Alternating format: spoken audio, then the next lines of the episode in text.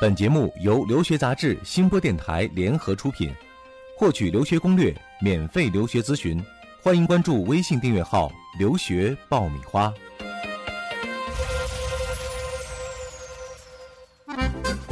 你不知道的留学攻略，你想了解的留学体验，在这里全部都报给你听。快乐留学，让梦想噼里啪啦爆出精彩。互联网第一留学咨询分享节目《留学爆米花》。哇哇，快让它噼里啪啦，噼里啪啦！哇！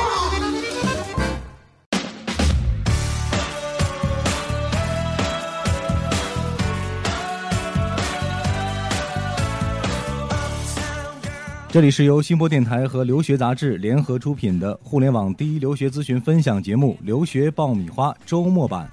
嗨，各位好，我是长天，很高兴呢又在周五和大家见面了。那今天我们的录音室里啊，请来了一位特别来宾啊。有人说她是女神啊，因为她留学经历令人难以置信。留学英国两年，加上学费，一共只花了五万元人民币。那也有人说她呢是女汉子啊，因为在异国他乡呢，历尽了种种艰辛，做过小时工，还当过二道贩子，堪称是自力更生留学的典范。那到底是女神还是女汉子呢？听完今天的节目之后啊，你一定会有答案了。下面我们就隆重欢迎今天留学爆米花的特别嘉宾霍修远。大家好，留学爆米花的听众朋友们，你们好，嗯我是霍修远。欢迎欢迎啊！今天来到我们的节目来做客哈。本来我真的以为是个女汉子，但是我一见面的感觉就是一个非常文静的女生，所以我们接下来要讲的这些内容，大家可能会更觉得吃惊哈。这么一个文弱的女生，怎么会做出这么惊天动地的事迹呢？简单给我们听众介绍一下自己的这个留学经历吧。嗯，好，我是从零八年开始留学的。我先是去了爱尔兰，在爱尔兰读了一年半，嗯然后之后去英国又读了一年半，在英国读的是研究生。然后现在呢是在北京一家出版社工作，做的是少儿图书的策划编辑。你出国留学的这个专业还是比较冷门的一个专业哈。。对，那个出去读儿童教育的人还是比较少的。那这个专业在国外主要学习什么样的课程和内容呢？嗯，因为我读的是研究生，所以可能就是在这个本科的基础上更加深入的一些课程。嗯，比如说对儿童法律的一些研究，然后对儿童权利方面的一些研究吧，比较深入的去探索一些理论比较多的问题。嗯，之所以请到霍学远来到我们的节目，一个更重要的原因是在于他在这个个人打工方面哈，或者自力更生方面所取得的卓越成就。哦谢谢主持人。嗯，呃，我想问一下你，呃，在出国留学之前哈、有没有想过自己会是以这样一个状态来完成自己的留学的学业，或者说你是做好了吃苦的打算出去的，还是说出国之后才发现，哎，我可以用这样的一种方式来完成自己的学业呢？啊，我在出国前根本就没有想到会自己会就是去打工，嗯会做一些非常苦的工作。嗯，一点都没有去想过这方面问题，也没有想过自己那受什么刺激了呢？嗯，而且在出国前，其实家里是嗯给了非常充足的准备的，但是就是说出国以后吧，想尝试一些之前没有做过的事，另外也是想给家里减轻一些负担，然后就去自己找了工作，嗯，去做一些苦活。就是没有什么意外的事情发生啊。去之后环境使然，就觉得哎，我对想要尝试一下。对，啊，因为也是因为那个第一次出国吧，然后觉得各种东西都特别贵，嗯一出国就发现哇，什么都是十倍十倍的那样的换算，嗯，就觉得特别贵，然后就想去用自己的双手去赚一些钱吧，力所能及。嗯。嗯那当时刚去之后，学业上负担不是特别重，有一些闲暇时间是吗？嗯，在爱尔兰的时候，其实学业还是有点重的，嗯，呃，因为刚去嘛，主要是嗯读预科啊。。对，读预科，内容主要是语言还是哪方面？嗯，主要是语言，语言哈对，嗯主要是语言。嗯，但是刚因为刚去，语言什么的都不好，所以说学习上面花的时间还是比较多的。嗯所以在爱尔兰的话，就是打工并不是特别多。嗯。嗯那我们其实要去呃明确一个概念哈，嗯就是我们说打工是以不影响学习为前提的。对啊，我们知道霍修远其实这个学业完成的还是很顺利的啊，所以我们今天讲的这个打工的过程嗯是在完成了学业之后。挤出来闲暇的时间。其实讲到你第一段打工的这个历程，我看完之后。我有一点不太相信，你知道吗？很多人好像都不太信。对，首先我觉得第一次接触你吧，觉得这么文静的一个女孩，比如说你去呃做一个兼职的去助教之类的，或者说是一个餐馆啊，或者这些，我觉得都可以理解。但你做的恰恰是一个需要很广泛的和别人去接触的这么一个工作，而且呃，特别是你在一开始英语其实那个时候可能不是特别好的情况之下啊，当时是怎么突发奇想就想到走上了二道贩子这个这个道路呢？嗯，当时也是一个非常偶然的机遇吧，就是当时也是自己想买一辆自行车，因为想省公交的钱嘛，就想买一辆二手的自行车。然后看来看去，一直看不好，就想找最便宜的，就想找更便宜的。嗯嗯，所以一直都看不好。后来有一次。就在那个大街上就发的那个免费杂志上面，看见一个很奇怪的现象，就说这个杂志吧，几乎每一期就是它的杂志最后都会有一个卖车的号码，这个号码一直登在那儿，没有消失过。我就觉得，哎，这个车这么便宜，为什么它一直都没有卖掉呢？为什么一直都登在那个杂志上呢？嗯，所以我觉得很好奇。我们要解释一下，这个车是是自行车，不是汽车。对对，自行车。接下来这个故事是和自行车有关的一个故事。自行车。嗯。那你看到这个东西之后，我听你讲的哈，感觉有一点。发现了别人没有发现的一个武功秘籍一样哈，一直在那放着，但是就是没有人慧眼去。对我只是单纯的好奇，那个时候并没有肯定没有想到后来会发生什么。嗯嗯嗯。那你就试着打了那个电话。对。嗯嗯，我打了那个电话。嗯，当时呃告诉你说可以现场交易啊，可以把这个车卖给你啊啊。呃，有没有带着一些担心去呢？因为你是面对一个这个直接面对面的这种交易。会有，嗯，因为当时对方嗯是个外国人嘛。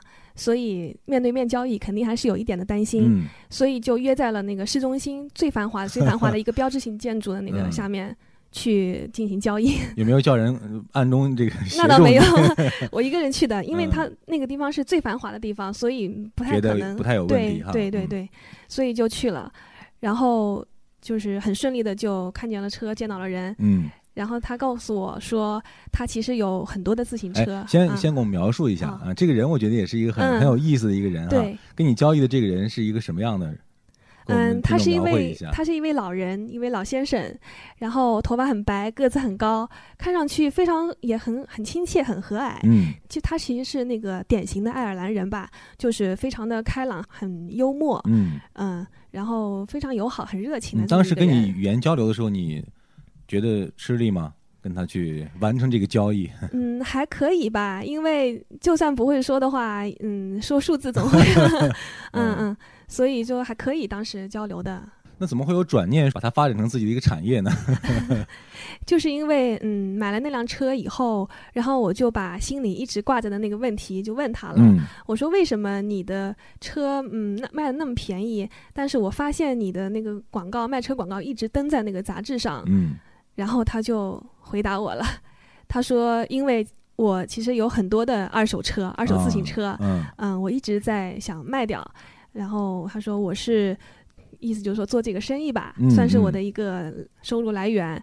说我有很多二手车，那些二手车都是我从城市的边缘地方或者郊区什么的收集来的一些别人废弃的自行车。但是呢，我有这个手艺，我可以把这些的废弃自行车重新改装，然后重新更新变新，然后把它们卖出去。其实是一个啊翻新的这么一个工序哈。对啊嗯。当时我看到你之前文章里写到说，也会有一个担心，觉得会不会是偷来的车？哎，对我是有担心过，嗯，但是我从来都没有问过他，因为我觉得其实这个问题跟我也并没有什么关系，因为我并不是偷车，对吧？我是拿花钱去买，所以我就后来就没有再问过这个问题。而且我看的这个人吧，好像也不像是会偷车，看起来面善，对，看起来非常面善的一个老爷爷。那当时就觉得说可能是一个商机哈，那你有没有想到，其实付诸实施，它还是需要一定的这个气力和这个这个勇气的？你当时是怎么想的？嗯，是这样，因为在当时就见这个人之前，我不是看了好多的地方的卖车嘛，嗯，然后当时也看见当地的那个二手交易网站上面，他们卖的自行车特别特别贵，一般都要一百欧以上，嗯，然后这个人卖的自行车呢是五十欧，也就一半的价钱，哎，对对。所以我在了解了当地这个自行车的行情以后，我就发现，哎，这可能会是一个商机。嗯而且当时我在爱尔兰的都柏林，都柏林这个城市呢，特别的适合就是用自行车来代步很，方便啊。对，很方便，因为嗯它城市也不大，嗯，嗯，然后所以说我就觉得这其实是一个商机吧，嗯，然后就成功的开始转型成一个中间商了，对我刚嗯。买了第一辆自行车，然后就把它给卖了，在中国其实就是二道贩子干的活。对，可以这么说吧，嗯。嗯嗯，嗯，呃，第一辆车你是把你购买来的那那辆车就卖了，还是说你后来又向他买了一辆作为你的第一次这个出售的商品呢？我购买的这辆就卖了，因为赚钱的心很强烈吧，一上手尝试了，对对就成功了，尝试了啊。嗯那你嗯。你第一个顾客你还记得吗？其实我不太有印象，嗯。因但是我就记得是个女孩儿，因为嗯。后来就买车太多了，所以我根本就记不住，而且生意越做越大，哈，而且买车的交易的过程其实都挺快的，很简单，对，很简。单，嗯，是。老外在这方面是不是比较的大条一些，不太哦像中国人买这种，特别是二手的东西会更细致哈，检查呀，或者说去试啊，然后跟你讨价还价呀，嗯。工序可能会长一些。对他嗯跟我们非常不一样，他们就是老外，他们就非常简单。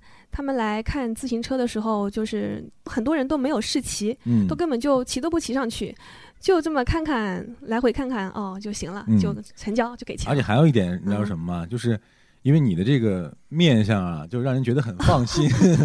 一个文弱文弱的小姑娘做这个事儿，让人呃不会有其他方面的联想嗯啊。那他们问你的原因呢？说你为什么来卖车呢？你嗯你怎么回答他们呢？他们问我，其实每个买车人都会这么问，哎，你为什么会卖车？这辆车不错啊，为什么你要卖掉啊？然后我就会说，哦，我要回中国了。我说我我那个念书念完了，我马上就要回去了，所以我要卖掉这辆车。每个人都是跟他们这么同样的理，由哈，对，嗯，一直这么经营下去。嗯那前前后后这期间一共大概多长时间？嗯，可能有快一年吧，也快一年的时间哈。对对对那你也挺能坚持的，主要是这个利润的确很丰厚啊，对而且不费事儿。对对，嗯非常不费事儿。嗯，嗯比起那些打工的同学来说，这个就简单的多了。嗯对吧？只要在家里上网传上传照片，上传自行车的照片，然后就等着人过来。嗯那整个过程中，你没有找一些同学朋友来帮你，完全就是自己来完成的。对，完全就是自己来完成。嗯嗯，那其实你这个产业可以做得更大一点儿，更多人来参与，我多发几个网站嘛。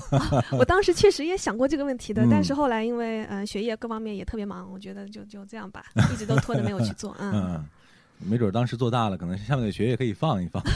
我先做一个二手车的公司。是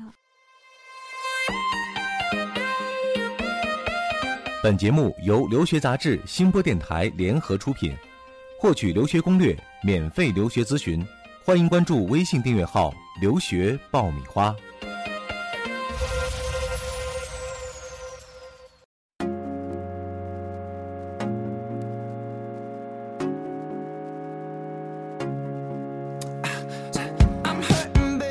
那后续你的这个工作流程大概是什么样的？多久和这个老大爷接一次头，然后呢、嗯进一批货，然后再再去出手？是一辆一辆的来卖，还是说你会囤积几辆之后再陆陆续续的卖出去？嗯，是这样。后来我就是反正每个星期都会和他见面，嗯因为这些车真的脱手的特别快，因为这个城市的自行车当时来说真的需求量特别大，嗯学生特别多，就像一个大学城一样。零零零八年零八年到啊零九年，09对对对，零八年左右，零九年吧，啊，然后当时就每个星期都会去见他，然后每次见他就会买一辆或者两辆，因为我一个人嘛，嗯，顶多也只有拿两辆车回来，那两辆你怎么运回去呢？就是左左一辆，右右手一辆，左手一辆，然后一起很 推回去。厉害啊，哎，对，因为我们交易的地点跟我那个住很近啊对也不远，啊对，走路就十五分钟吧，大概十五分钟就走回来就行了。啊嗯嗯，那这个的确还是一个需要女汉子干的体力活。嗯，对，有的时候其实推自行车也挺累的。对。嗯那老大也没有怀疑你吗？他觉得这女孩到底是干什么的？每周都跟我接一次头。他问过我，嗯然后我也如实的跟他讲，我就说我会，我想把这些自行车放到网上去卖。嗯，然后他也没有多说什么，他就哈哈笑笑。他没说对哎，我自己也可以做这活儿啊。哦，因为他不会用电脑，他跟我说，哦嗯，因为他也不爱去学那些东西，他也学不会，他说，啊、所以我就一直在。那你这，生意真的是天时地利人和都有了 啊！嗯，前前后后有一年多的时间，对，你统计过吗？大概买了多少辆自行车？我其实真的还没有数过，因为我嗯，你你这生意做的有点糊涂啊。我现在 是，我现在就是电脑硬盘里打开，然后有一个文件夹嗯。是专门放的，就是我之前所有卖过的车。所有，其实并不是所有，有些其实之前删掉了，啊。之前没有，并没有去想过要把这些照片给存起来。嗯，嗯自行车的照片嘛，我想放着有啥用？对，啊、现在就保存的部分吧，啊、嗯，有五六十辆有了吧？有有有，肯定有不止。啊就照片的话，现在有那么五六十张吧，可能。大家可以算一算哈，五十欧进的，然后呢，一般是八十九十，对，甚至有一百也有一百多也有。听他的样子，估计有一百辆，大家算算，这个收入还是还是蛮不错的、嗯啊。那在你遇到的顾客里头，有没有印象比较深刻的？华人多吗？没有，因为我只是把这个自行车放在那个当地的国外的那个网站上，所以来的都都是对，都是老外。啊如果华人的话，一般都会在那个华人的华人社区论坛里面去买车，嗯嗯他们不会去那个老外的网站。啊，对这这些老外了，像你说的一样，都是比较干脆的嘛？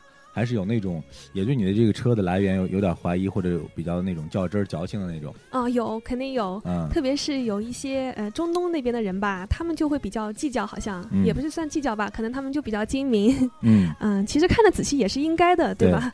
嗯，他们就会嗯东看西看，然后这儿敲敲那儿看看，然后会问很多很多的问题，不只是问你为什么买车，还会问你你买来的时候多少钱呀？嗯你这车骑过多少次啊？到底怎么啊？你平常还甚至还会问你你在哪儿上学啊？嗯，这样嗯等等的那些问题底细要查清楚哈。，对，那你在国外做这样一个生意，有没有给家里人说过？家里人对此表示出什么样的态度了吗？嗯，其实我当时在做的时候说过，因为在国外的时候也会经常跟家里通电话什么的嘛，我提过，但是也没有提特别多。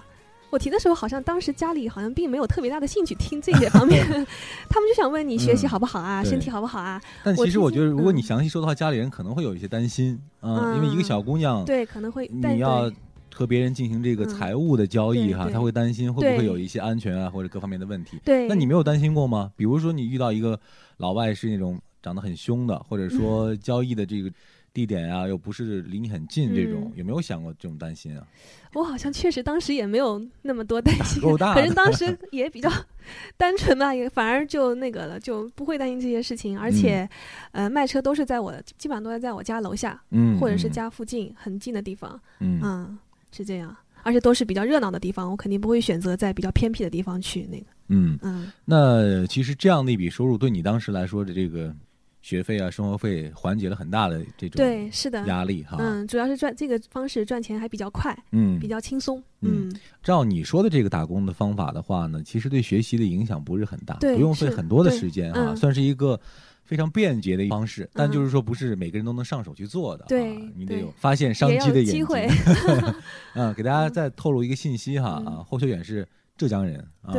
对所以普通话不太标准，请大家谅解。另外就是这个有一个敏锐的发现商机的这个眼睛哈啊，的确有很多人可能买过之后就买过了，他不会嗯想到把这个事儿呃可以当做一个商业运营的这个方式来进行了。是这样，啊。嗯，那你的这个生意，直到你离开这个爱尔兰的时候嗯就停下来了。对对，就停下来。后来我就去英国了。嗯，嗯，在英国的话就没有爱尔兰这样的买卖车的环境吧，也没有碰到这样的。需求没有那么旺盛对，一是需求不足，二是也嗯没有碰到那样的人，也没有碰到那样的机会。嗯嗯，这这老大爷，按理说是你这个生命当中的一个贵人一个贵人，算是一个贵人哈。嗯，算。后来有联系吗？跟他后来就没有再联系了，去了英国就没有再联系了。没有再联系了哈啊。嗯对，我看你的回忆的文章当中写到，后来之后又回到过一次那个都柏林是吧？。对，都柏林，爱尔兰的首都。回去之嗯后是不是还有蛮多感慨的？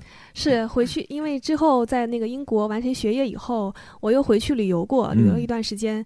然后，但是我不知道为什么当时也没有去联系他。嗯嗯。嗯，当时自己完成这样的一个工作之后，会不会觉得蛮有成就感的？会，啊、嗯，我还是蛮有成就感的。当时是一个什么样的这一个心态呢？当时就觉得，嗯，特别是怎么说呢？其实这种心态有点幸灾乐祸吧。看见大家都在厨房啊，或者在餐馆里面很苦的工作，嗯，然后自己好像没有花多少力气，嗯，就轻轻松松的赚到了钱，帮家里减轻了一点负担，嗯，所以自己还是对自己蛮满意的吧。这方面，嗯嗯、所以说这么的一个途径和方式，你嗯肯定是在出国留学之前万万没有想到嗯，那肯定，那啊肯定不会想到。不会想到，嗯但是完全没想到。也就是天意的安排哈，是让你去不仅完成了学业，而且有嗯这么多的这种很新鲜、很有意思的这种对，尝试，很有意。思。嗯、那你现在再回过头来看，呃，你的第一段这个算是打工啊，嗯或者算是这个自力更生的这么一个嗯过程，你觉得对你有什么样的帮助，或者对你自己有没有一些改变或者影响呢？嗯，首先最直接的帮助肯定就是当时英语提高了，嗯因为经常要见各种各样的人嘛，嗯各种各样的口音，而且。嗯在交易的时候都要跟他们说话呀、聊天啊，包括打电话还要跟他们对话呀什么的，嗯就英语就提高的特别快。特别是有的人，他有的有些买买车的人，好像他们，嗯，特别是比如说一些中东人，他们嗯好像搞不清楚啊，还怎么样，好像而且有时候他们好像脾气不是特别好，嗯，然后我会跟他们，我也脾气不是特别好，然后就跟他们有的时候会吵起来，还有吵过有这。样的状况，对啊，但最后怎么电话里吵电话里吵的时候，发现就英语会提高特别快，这个时候，对对对对对嗯，被逼无奈哈，必须呃以牙还牙啊，嗯嗯嗯，就是这样的。就英语提高其实是一个最直接的一个进步吧。嗯呃，其他就是觉得胆子会变大。嗯。另外和老外的这种接触和交流呢，嗯平时这么多之后回到学校，会不会和外国人交流啊，或者是这种融入感可能会更更好哎，一对，些？会会会，因为这毕竟卖车这个事情还是嗯、跟人交往的机会特别多吧，交流的机会特别嗯多。嗯嗯。那在爱尔兰这段时间是大概待了有半年、爱尔兰一共待了一年半一，年半的时间，但卖车的这个大概是呃，将近一年吧。一年左右的时对对对间啊。嗯，嗯那出国之后留学的整个包括学习啊，包括生嗯活，和你之前出国之前，你觉得最大的差异、反差在哪儿，或者不同在哪儿？嗯，出国之后，我会觉得就是自己的世界观和价值观都改变了吧。嗯嗯，我觉得就是在国外留学，会让你看见一些非常简单的东西，可能你之前是没有注意到的。比如说有什么样的感触呢？因为国外的生活，包括他们老外的生活，就是其实是比我们更简单一点，没有那么大的压力。他们可能会对路边的一朵很小的花，会觉得哇，好漂亮啊，就发出那么由衷的感叹他对。生活的敏感其实对要保持的更是这样的啊我回来以后就发现，哎，自己的家乡怎么那么美啊？以前我反而都没有觉得杭州有多美，可能是生嗯活太久了吧。然后回来就觉得，包括家门口的一些小河啊，一棵树啊，都觉得那么美。这个可能说起来有点夸张，但是真的是这样的。嗯。嗯，之前没有注意到的一些细节，一些生活中很简单的东西，现在都注意到，都会嗯。可能就是因为我们现在一个生活节奏越来越快了，在一个社会带给我们的焦虑越来越多，所以很多时候你就会丧失掉感知周边嗯生活这种是这样的。乐趣的一种嗯。能力，或者说一种呃发现美的眼睛嗯哈。的确，国外这样的一种生活可能会重新带给你一种这样的一种能力对啊。另外，在文化方面呢，你觉得文化上的差异？和外国人交流的时候，他们对于中国的理解，或者说，呃，对于中国文化的这种感受，和你嗯设想的有差异吗？嗯，还是有的吧。其实国外的人，他们对中国都觉得它是一个很神秘的国家，嗯他们都很好奇，嗯，中国人是怎么样？特别是在爱尔兰那样的小国家，他们更加嗯对中国就是其实没有特别多的了解吧，嗯他们都很好奇，就会对中国的历史啊，会对中国的城市啊。都觉得很好奇，他们也会问我，哎，你们中国的人是穿的是什么样的衣服？甚至会有问出这样的问题。有没有特别不靠谱的问题？有嗯，有人问过我说，中国有洗衣机吗？啊。嗯，会有这样问过我，嗯真的有人这样问过我。那你在那边 生活学习的时候，有没有认识到一些国外的朋友，或者说就是接触比较密切的外国的人，跟他们的这种沟通和交流呢？有在爱尔兰的时候有特别好的朋友，至今还有保持的非常紧密的联系。还有联系哈嗯？嗯，，对，跟他们会有很多交流，当时也一起出去玩啊什么的。嗯。嗯另外，这种国外的生活，呃，很多人在留学之前啊，都会有一些设想哈，比如说嗯觉得国外因为发展的程度更快一些哈，可能是不是城市生活要更丰富一些？呃嗯但是有一些留学生说回来之后，觉得其实外国人反倒不如我们在国内的生活更那么丰富。嗯另外，外国人的这种家庭的观念，我们一直觉得相对是比较淡漠的哈。嗯这特别是孩子成家之后，可能就离开家庭，然后嗯自己去发展了。嗯但有些人说呢，可能完全出国之后又是另外一种感受，觉得大家对家的这种意识反而是很强的。嗯那这这方面，你觉得这种认知到底有没有偏差呢？嗯，首先是说生活，其实国外的生活确实要比国内的简单一点。嗯，他们没有像我们那么多的什么 KTV 啊，或者是他们都没有 KTV。所谓的娱乐场所哈，对娱乐场嗯所没有那么多，他们的生活真的很简单的，晚上商店什么的关门也特别早。嗯不过他们的户外活动还是比我们更丰富的，嗯比如登山啊，或者甚至攀岩啊什么的，嗯，比较普及，嗯。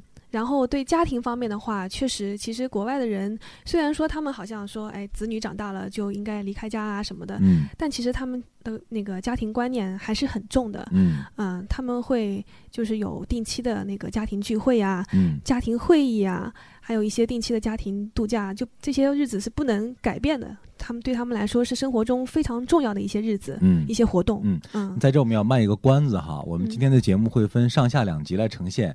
啊、上集呢，我们主要讲的是，呃，怎么来发挥这个霍学远的商业才能啊、主要是怎么样在这个中间商的这个角色里头发现自己的商机。那在下一集呢，我们主要会讲讲他在。呃，一个家庭里啊、一个打工的这么一一个过程啊、更多的会观察到这个国外人家庭生活的一些嗯点滴的细节啊。嗯用他自己的话说，是在一个国外人家庭里感受到了是被后妈虐待的灰姑娘，没有那么残酷了哈。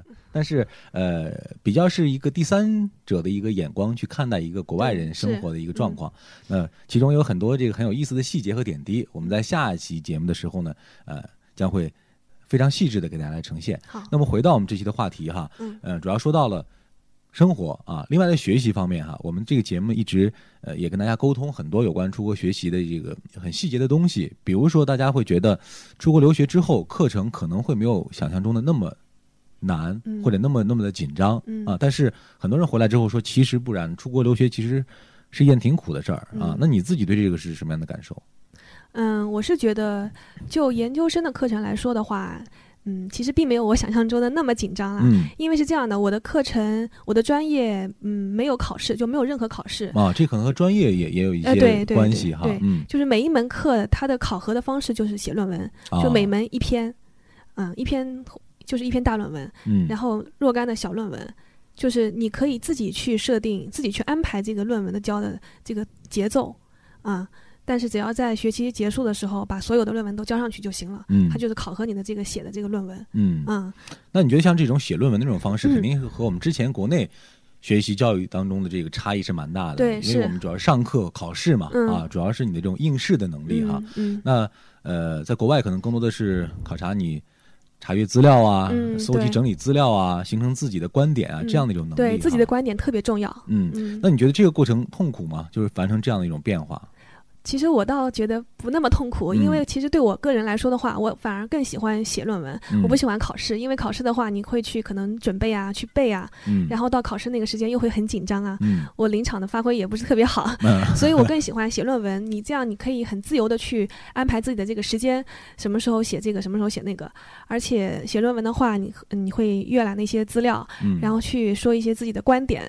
其实这个对我来说，觉得是一件很享受的事情。发挥的空间其实更大、啊哎。对对，是这样另外，老师呢？国外的老师，你觉得对于学生的态度和国内的老师有什么样不一样的地方？啊，老师都很亲切，非常的就是跟跟学生上课也是。应该是小班的那种？对我们是小班啊嗯然后老师有的时候上课还会带一些饼干啊、零食啊、啊牛奶啊什么的 带过来。嗯然后上课了以后，就让大家边吃边听课，是这样的，不像在国内啊，国内你肯定不能吃东西，嗯 在国外的话，他反而老师还会主动的带一些东西来，让大家在一个非常轻松的环境里面去听课，嗯，然后去讨论那样子。嗯你刚才讲到你学的专业是有关幼儿教育哈，对，那你们在这个整个学习过程当中需要接触孩子吗？嗯，在研究生的课程里没有，嗯但在之前在爱尔兰我还学了一个那个课程，就是职业的课程，那个会要。啊，需要和外国的小孩去接触。对，那个每啊周都会去幼儿园实习，就一周上课，哦，不是每周，是一周上课，一周实习。外国孩子很皮吧？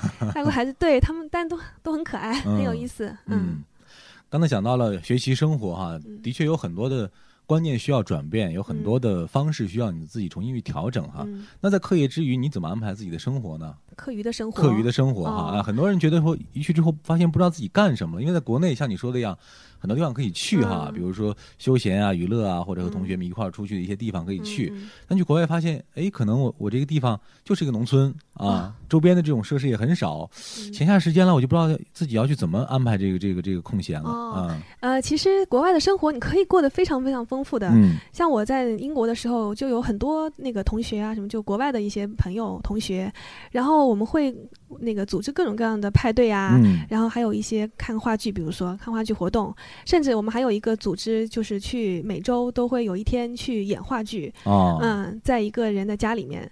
然后就我们准备好那个剧本啊，还是蛮欢。乐的。你们 对，我们还用就是每个人的各，就是当时大家来自不同的国家嘛，嗯然后用自己国家的语言去读这个剧本，虽然嗯互相都听不懂，但是会有一种非常奇妙的感受有。一种文化的冲突哎碰撞在里面、啊。对对对嗯，嗯哎，那有一个问题在里面了，就我们之前也讲到很多学生对于出国留学的担心哈，嗯就是怎么能融入到这个国外人的生活里面去。嗯，很多学生觉得说，我出国之后好像只能和中国人打成一片，好像很难真正的和外国人去。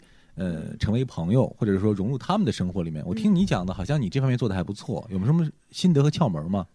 嗯，是，其实也没有特别什么窍门吧，嗯只能说只只要你有一个开放的心，嗯，有一个接纳的心，就是可以去接纳不同的文化，并且有这个好奇心去想知道各种各样的文化、各种各样的食物、各种各样的人，他们是怎么样的。就是你必须去接纳，你不要说去排斥什么人、嗯什么人，那那样的话就很难融入了。你必须自己先首先接纳，才会让对方来接纳你。嗯然后你另外就是嗯肯定还是得多接触吧，有多有机会就要抓住机会去接触不同国家的朋友和同学，嗯多跟他们一起玩，多跟他们一起交流，嗯。那样子。但一开始接触肯定会有一些比较尴尬的时刻哈，嗯比如他们讲到他们文化里的一些、嗯一些概念、一些细节，嗯包括这个呃语言里的一些，比如说一些嗯俚语啊，对或者一些小的这种呃段子啊什么的。呃中国人我们用汉语可能大家相互都知道，嗯但是他们讲你可能就未必能理，解。那这种情况，你会觉得是不是有点有点失落，或者觉得融入感不强呢？嗯，会这种时候一开始好像是有一点失落吧，嗯，但是后来好像觉得也没什么。其实他们并没有觉得有什么。嗯就想象一下，如果是我们跟西方人在交流的时候，他们听不懂我们的话，其实我们并不会感到生气，我们肯定会很愿意跟他解释，对吧？其实外国人对我们也是一样的。其实大家就其实并不用特别害怕的。如果你听不懂，也可以就直接的跟他们说：“哎呀，我我不懂你们刚才说什么。其实嗯坦诚一点，可能对坦诚一点会更简好单哈。嗯嗯”是，那回顾整个这个前半段呢，可以说嗯。前半段这这个留学生活还是蛮嗯。丰富的哈，嗯。既有一次非常成功的商业实践哈，另外也是逐渐的啊融入到了整个这个国外生活的这么一个嗯。环境里哈。嗯。那如果说让你现在对于即将出国的这样一些学弟学妹们，嗯，呃，有一些建议的话，不管是在学业方面，或者说嗯。如果大家想出国去，呃，也做一些打工方面的尝试的话，嗯。你会有什么样的建议呢？